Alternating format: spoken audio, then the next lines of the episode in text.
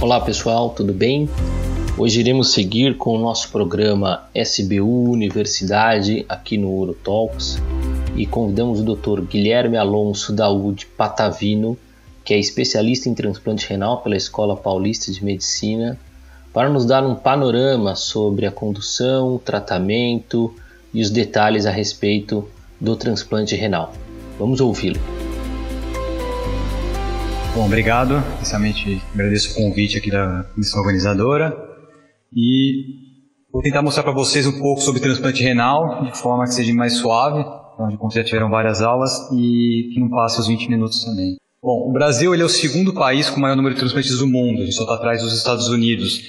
E esse número de transplante ele vem crescendo consideravelmente nos últimos anos. É, a gente está chegando a quase 6 mil transplantes por ano, sendo que o estado de São Paulo ele faz um terço desse número.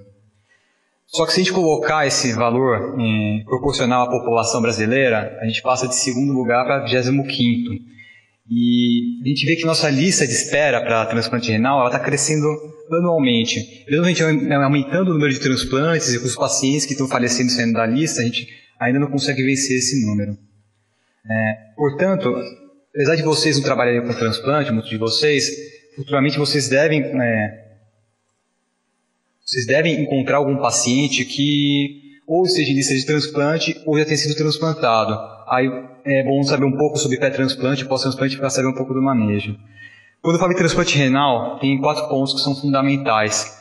O doador em si, ele é um doador que já tem uma doença grave, né, que é a doença insuficiência renal crônica, com outras comorbidades, o tipo de doador, a cirurgia em si e o pós-operatório, principalmente a imunossupressão. Quando eu falo dos receptores, é, a gente vê que tem uma heterogeneidade dos tipos de, de paciente, porque isso depende muito da função renal é, tem pacientes que conseguem transplantar antes de começar alguma técnica de é, renal substitutiva e outros que estão há muitos anos e já estão sofrendo a influência da insuficiência renal por muito tempo. É, a gente sabe que os principais fatores para insuficiência renal crônica eles são importantes fatores de risco para doença cardiovascular. Então isso já aumenta muito o risco cirúrgico desses pacientes. É, sendo que o principal, um dos principais é, causas de óbitos, fora infecção, é a própria doença cardiovascular. O transplante ele tem muitos benefícios, né? ele aumenta a expectativa de vida de muitos pacientes, reduz o risco cardiovascular, mas tem que lembrar que o principal objetivo do transplante renal é a melhora da qualidade de vida, você trazer o paciente de volta para suas atividades normais, você aumentar a hora de trabalho dele, você tirar o paciente é, de uma dependência de uma máquina. É, então, o paciente ele tem as opções ou entrar em transplante ir para transplante renal, ou se tem algum doador, faz o transplante, ou se não tem doador, entra numa lista de espera, ou se não, se não quiser, ou apresentar alguma contraindicação, ficar nessas técnicas de diálise. Quando eu falo em contraindicação, é basicamente paciente que tem infecção, paciente com uma neoplasia ativa, é, doenças psiquiátricas, porque o paciente, a gente depende do paciente para ele tomar um imunossupressor no pós-operatório, a presença de crossmatch positivo, em alguns casos, que são é, algumas reações do receptor ao doador, então a gente não pode fazer o transplante, quando a gente não consegue retirar esses anticorpos, e também uma expectativa de vida menor que dois anos, é, porque a gente sabe que a partir de três anos já tem um benefício, não só para os pacientes, mas também para o sistema de saúde. Tá? O custo do sistema de saúde acaba sendo melhor. Então, quando o paciente tem uma expectativa de, é, de vida muito curta, a gente não indica fazer o transplante. É, é importante saber um pouco sobre a avaliação é, pré-operatória, pré a parte urológica. Tá? Gente, muitos pacientes, eles têm é, como o motivo da doença renal uma causa urológica. Já fizeram algum, vários procedimentos, principalmente pacientes pediátricos. Então, a gente tem, sempre, sempre, tem que investigar se ele tem um reservatório, uma bexiga boa, com uma capacidade boa, uma, é, mantendo pressões baixas e consiga esvaziar satisfatoriamente, ou por micção ou até por cateterismo. É, Importante lembrar que os pacientes que estão há muito tempo em diálise, eles começam a diminuir a diurese residual. Então, muitos deles, depois de 5 anos, já estão anúricos, já urinam muito pouco. Isso daí é ruim tanto para a gente, porque o sistema urinário ele fica em acaba ficando em desuso, e também é ruim para o nefrologista que não tem um controle muito bom na, na durante a diálise. É, mas é importante lembrar que os pacientes que não tiveram, é, não tem histórico de disfunção miccional, tenha só uma bexiga disfuncionalizada porque não estão utilizando um tempo, depois que eles transplantam, eles conseguem voltar à situação basal. Tá? Então esse aqui é um estudo que mostrou que após um ano de transplante, ele considerou alguns é, parâmetros é, urodinâmicos e mostrou que todos tiveram melhora depois de um ano. A gente sabe que isso daí dura em torno de três meses. O paciente ele começa assim, é, é bem, bem ruim para o paciente, tem que ir várias vezes do banheiro, perde muita urina no começo, mas com o tempo ele vai se readaptando não precisa fazer nenhuma coisa além de é, após o transplante, nem antes do transplante. É, outros pontos que são importantes é a nefrectomia é, pré-transplante, né, algumas indicações de nefrectomia é, investigação de infecção e também de câncer, né, que são causas de são é, causas de contraindicações para o transplante. Então, falando em nefrectomia pré-transplante, é, muitos pacientes que estão em vista, eles são pacientes com a doença renal, poli, é, a renal policística, é uma doença hereditária, o rim ele cresce de uma, chega, chega a dimensões que você não consegue ter local para colocar o enxerto. Então você precisa tirar pelo menos um dos rins. É, dá para fazer antes, durante ou após o transplante, mas normalmente a gente opta por fazer antes do transplante.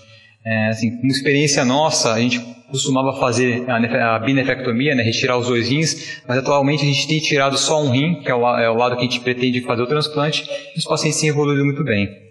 É, outras causas, por exemplo, rins cronicamente infectados, que estão obstruídos com é, sinais é, você vê no exame de infecção crônica, é, suspeita de neoplasia maligna, lembrando que nódulos pequenos em rins que não estão funcionando e não produzem urina, é mais fácil fazer a nefrectomia. E casos como é, litíase com cálculos é, infecciosos. Importante lembrar que refluxo vesicolateral não necessariamente é uma indicação, tá? é só quando tem infecção associada. É, um ponto é, importante no, no pós-transplante é que os pacientes, após a imunossupressão, eles começam a ter uma incidência maior de alguns tipos de, de câncer. E a maioria deles são cânceres é, relacionados a algum tipo de vírus. Tá? Então, nesse caso, a gente tem o câncer de pênis, que aumenta bastante a incidência, mas não é o mais comum. É, a gente vê bastante câncer de rim e câncer de bexiga, que não necessariamente é por conta do, do transplante em si, da imunossupressão, mas também pela doença renal crônica. Tá? é, câncer de testículo, de próstata, a gente não vê muita diferença entre a população geral. Pontos sobre o doador, existem várias formas de doador, mas basicamente a gente utiliza ou com doador vivo, que foi o que era feito inicialmente, e devido à demanda começaram a fazer também com doador falecido.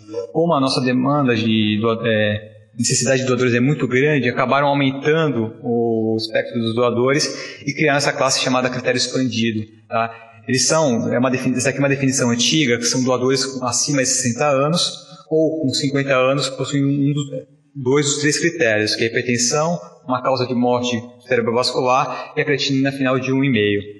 É, existe também a possibilidade de fazer a doação com é, doador falecido com coração parado, então o paciente para, aí depois disso retira os rins. Isso a gente não faz aqui, é só feito no exterior e o xenotransplante em geretos celular só estão em fase experimental, então não tem nada por enquanto é, sendo desenvolvido. Em relação ao doador vivo, quem que pode doar? Então você pode receber é, um rim, isso daí parentes até quarto grau, ou cônjuge. É, se não é nenhum desses, é, desses tipos de parentesco, você pode ter uma alteração judicial provando que você que, que existe um ato altruísta, então não tem nenhuma nada financeiro envolvido, o que é muito difícil de provar. Ah, então tem que ser indivíduos saudáveis, tem que ter anatomia normal, função, é, função renal normal e não pode ter nenhuma doença que possa transmitir para o receptor. Tá? Então isso daí está é, tá na lei que você precisa, é, tudo isso daí está escrito na lei desde 2009. E como é que é feito? Você escolhe basicamente pelo grupo sanguíneo compatível, tá? a tipagem ABO, é, não precisa, a gente não considera o fator RH, Tá? É, se não tiver nenhum impedimento ético, não tiver nenhuma formação de anticorpos, isso através dos testes imunológicos e boas condições de saúde, você pode fazer o transplante. É importante sempre fazer o estudo da, dos vasos, é, da anatomia renal, tá? é, principalmente para você não ter nenhuma surpresa durante a doação. A gente sempre avalia o número de vasos, o número de ureter, se tem alguma presença de lesão ou não. Então, como é que é feita a decisão de qual rim vai ser retirado? Primeiro, a gente escolhe o melhor rim para deixar para o doador. Né? Você vai retirar o, o, o pior rim. Né? Se tiver algum cálculo ou alguma lesão suspeita que a gente consiga nuclear e fazer o transplante, a gente prefere esse rim. Se os dois rins forem normais, a gente vai preferir o rim que tiver menos vasos, tá? normalmente menos artérias. É, se forem únicas bilaterais, a gente prefere retirar o lado esquerdo, porque a veia renal esquerda a gente consegue tirar com uma extensão maior e fica muito mais fácil na hora do implante. É, não vou entrar muito em discussão sobre tipos de, é, de nefrectomia, se pode ser laparoscópica, robótica, aberta. Isso aí acho que tem muita coisa para discutir, mas não agora, se não tem tempo. E falando do doador falecido, né, a gente faz, é, retira o órgão de pacientes com morte encefálica, que são notificados com declaração de óbito e autorizado pela família.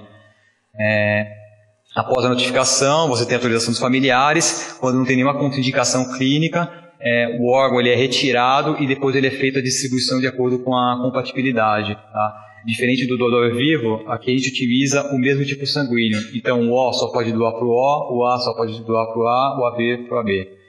É, no entanto, existem alguns pacientes que eles são prioritários, eles entram na frente da lista. São principalmente os pacientes com falta de acesso vascular, não têm nenhum acesso para fazer diálise, porque se não fizerem transplante, eles têm uma grande chance de morrer. É, quando é, existe a possibilidade de ter uma compatibilidade zero mismatch, isto é, todos os, os HLAs principais, que é o tipo A, tipo B e tipo DR, eles são compatíveis, então a gente passa o paciente para frente da fila. Quando o paciente já tem um outro tipo de transplante de outro órgão ativo ainda, acaba sendo prioridade. E também, mais por questão ética, quando o paciente ele foi um doador renal e acabou evoluindo com doença renal crônica. É, falando um pouco sobre os aspectos cirúrgicos, então, recebemos o rim, a gente sempre inicia fazendo back table, né, cirurgia em banco. É, basicamente, isso aqui é um rim de doador falecido, que a gente vê que tem o PET da horta aqui. A gente é, disseca todo o rim, vê o parênquima, separa cada vaso e deixa embalado de forma que facilite na hora do implante. Aqui a gente também aproveita para fazer algumas é, umas coisas para facilitar na hora do implante. Por exemplo, um alongamento é, da veia renal direita com PET de cava. Inclusive, quem faz captação renal, não sei se alguém aqui faz captação renal, quando for retirar o rim, o rim se possível, deixe toda a cava para o lado direito, porque não tem necessidade de usar a cava do lado esquerdo. A veia esquerda normalmente é bem longa. E para a direita, a gente acaba fazendo uma reconstrução. Então, se tiver mais cava, fica muito mais fácil. É, outras coisas que a gente pode fazer é massocalização de cisto ou até anastomoses arteriais para fazer um implante único. Feito uh, a backtable, a gente vai para o implante. Então, o primeiro ponto é decidir qual vai ser o local do implante. Então, a gente vê o primeiro transplante, sim, é o primeiro transplante. A gente investiga os vasos com Doppler, avalia pulso, vê história de catéter. Se não teve nada disso, a gente sempre tem preferência pelo lado direito. Por quê? Justamente porque, como a cava vai ficar direita, a veia, as veias ilíacas, elas têm um trajeto mais horizontalizado quando você do lado direito. Quando você vai para o lado esquerdo, normalmente elas caem para dentro da pelve e depois elas sobem por aqui. Então a gente tem pouco segmento da veia para conseguir fazer o implante, então acaba sendo um pouco mais fácil. Tem, tem centros que acabam optando por fazer rim direito do lado esquerdo e rim esquerdo do lado direito. Por quê? Porque a veia urinária fica mais fica para frente nesse caso. Tá? Mas isso aí depende também de cada centro. É, caso tenha alguma alteração, a gente vê, a alteração é bilateral? Não, então a gente vai preferir o lado que não tem alteração. Ou sim, alteração é bilateral, então a gente sempre faz a direita, porque a gente consegue implantar é, nos vasos mais, é, mais proximais, por exemplo, nos vasos comuns ou até na cava e a horta.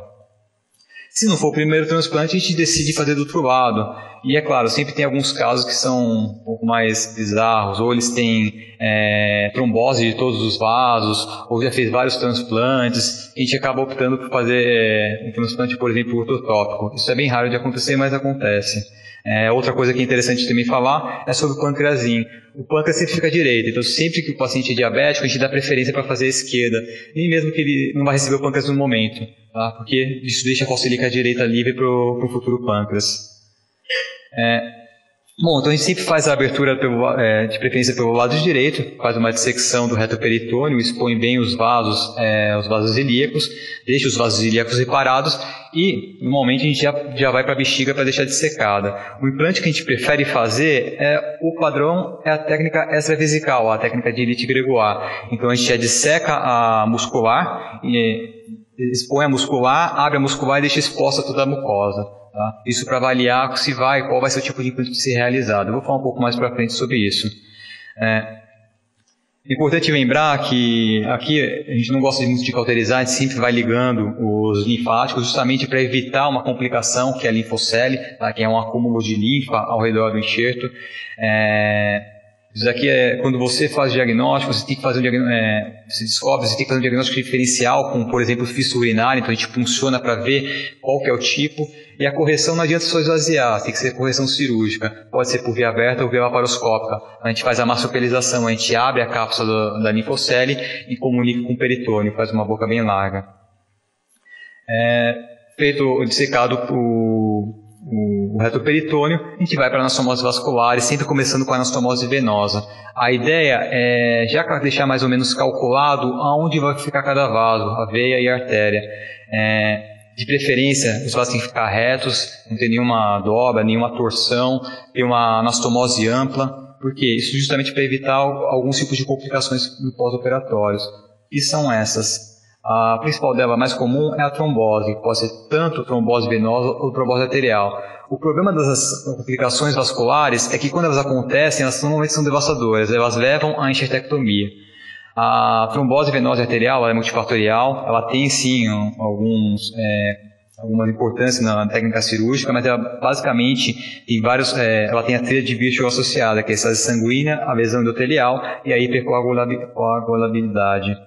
A trombose venosa é bem sintomática, diferente da arterial, que ela é mais silenciosa. É, ambas vão, ter uma disfunção do enxerto, você tem uma piora da função renal com diminuição da diurese. Só que, por exemplo, pacientes que são doador, é, transplantam com um doador falecido, muitas vezes acabam não desenvolvendo, não tendo uma função imediata do enxerto, eles evoluem com uma função tardia do enxerto. Em inglês eles chamam de DGF. É, e com isso, na, na arterial fica difícil de perceber. Já na venosa, como você tem um acúmulo de sangue dentro do rim, você tem um aumento volumétrico do rim, o paciente começa a sentir um incômodo, um desconforto, apesar do rim ser denervado, e tem o risco também de ocorrer a rotura renal com sangramento, isso levando o risco do paciente. É muito mais perigosa do que a, a trombose arterial em si. A trombose venosa, você é, tanto as, os diagnósticos das complicações vasculares você faz através do Doppler, principalmente. Então você vai notar na trombose venosa um aumento de volume do enxerto. Você vê que a veia não comprime. Você vê a presença de diástole reversa e às vezes você consegue até identificar um pouco de coágulo ao redor do, do, do enxerto. O tratamento é sempre cirúrgico. Existe a possibilidade de você retirar o rim, tirar o trombo, reperfundir em banco e recolocar, mas isso é muito raro. É, a maior parte dos, do, dos enxertos acaba evoluindo para retirada. Gente acaba perdendo enxerto. É, a outra complicação é o hematoma. Lembrando que o paciente renal crônico ele tem uma tendência a sangramento por disfunção plaquetária. Ele muitas vezes utiliza já anticoagulantes, antiagregantes que não são suspensos antes da cirurgia. É, porém, a maioria dos sangramentos eles são insignificantes, são pequenos, a gente só faz uma conduta conservadora. Mas quando sintomático, o paciente tem desconforto, com queda da, da pressão, queda da hemoglobina, a gente acaba optando por, por revisão cirúrgica. Tá? Existem algumas causas, né? por exemplo, como eu comentei, a trombose venosa com a ruptura do rim. É, a estenose de artéria renal é uma complicação um pouco mais tardia. Normalmente o diagnóstico é feito também pelo do, a suspeita pelo Doppler, o diagnóstico pela arteriografia. E muitas vezes a gente já faz o diagnóstico e já trata por, é, pelas técnicas endovasculares mesmo. Falando depois do dos implantes ureterais, existem diversas formas de implante. Como eu comentei, a que a gente utiliza como padrão é a técnica extravesical de elite gregoire, que a gente faz uma incisão menor, fica com menos tempo de sondagem, é uma, é uma técnica mais rápida, só que isso precisa de ter uma bexiga com uma boa capacidade, uma mucosa adequada para fazer o implante e um ureter do enxerto bem vascularizado. É, só uma nota quanto a a uso de duplo J, isso daqui é muito controverso. Tem instituições que usam em todos os pacientes, nós preferimos usar só nas exceções nesses casos de implante. O, quando a gente não consegue fazer, a, a mucosa é muito ruim para fazer o implante, a gente acha que fica transbordando, fica vazando muito, rasgando muito a mucosa, a gente opta pela técnica intravesical, a preferência de, de beta-politano.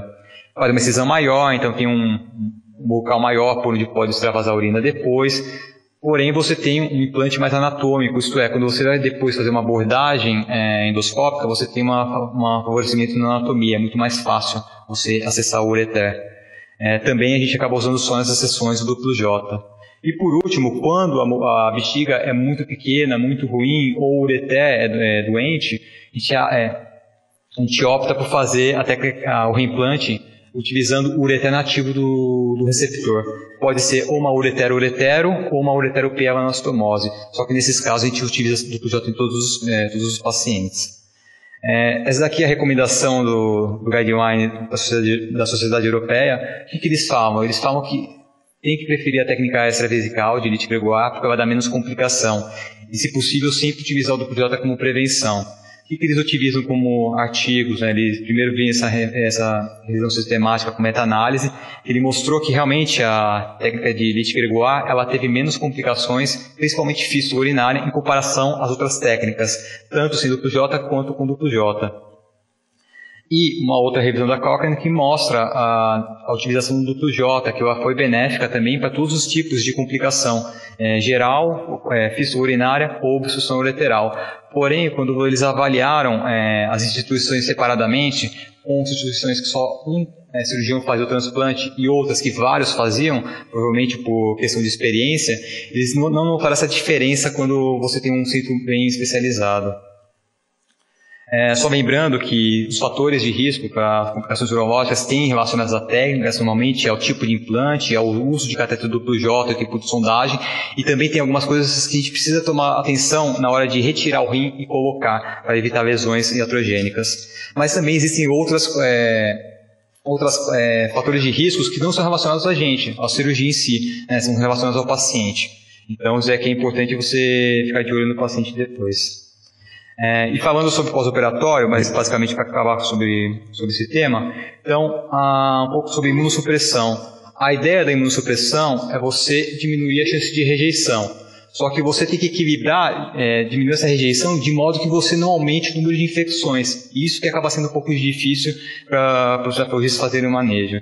É, a ideia é você evitar inicialmente a proliferação dos linfócitos, principalmente o linfócito T, que ele é quem desencadeia a cascata de eventos imunológicos para rejeição. A gente começa sempre com uma técnica, uma, uma indução. Todos os pacientes a gente faz uma dose de metilprednisolona na, na indução e depois a gente faz é, para a maioria dos pacientes uma dose ou de basiliximab ou timoglobulina. Antigamente era utilizado bastante o basiliximab.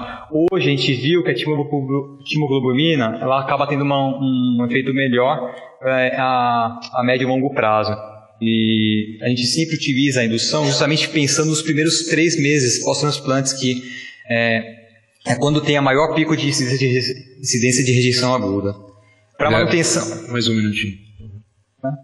Bom, você está mudando o esquema, diminuiu o número de rejeições e, só para o último slide, é, tem que sempre ficar atento que os pacientes podem evoluir com função tardia do enxerto. É, caso de disfunção aguda do enxerto, quando você tem a piora da função renal, além das complicações cirúrgicas, sempre tem que pensar em nefrotoxicidade, por exemplo, pelos inibidores da calcineurina, um dos imunossupressores, ou rejeição. A principal for, é, causa de perda do enxerto é a rejeição crônica, e lembrar sempre das possibilidades de recidiva da glomerulopatia, que principalmente a, a principal delas acaba sendo a GESF. Obrigado. Você acabou de ouvir mais um episódio do UroTalks, o podcast oficial da Sociedade Brasileira de Urologia Seção São Paulo. Todas as edições estão disponíveis no site www.sbu-sp.org.br e também nas principais plataformas de streaming. Nos vemos no próximo episódio. Até lá!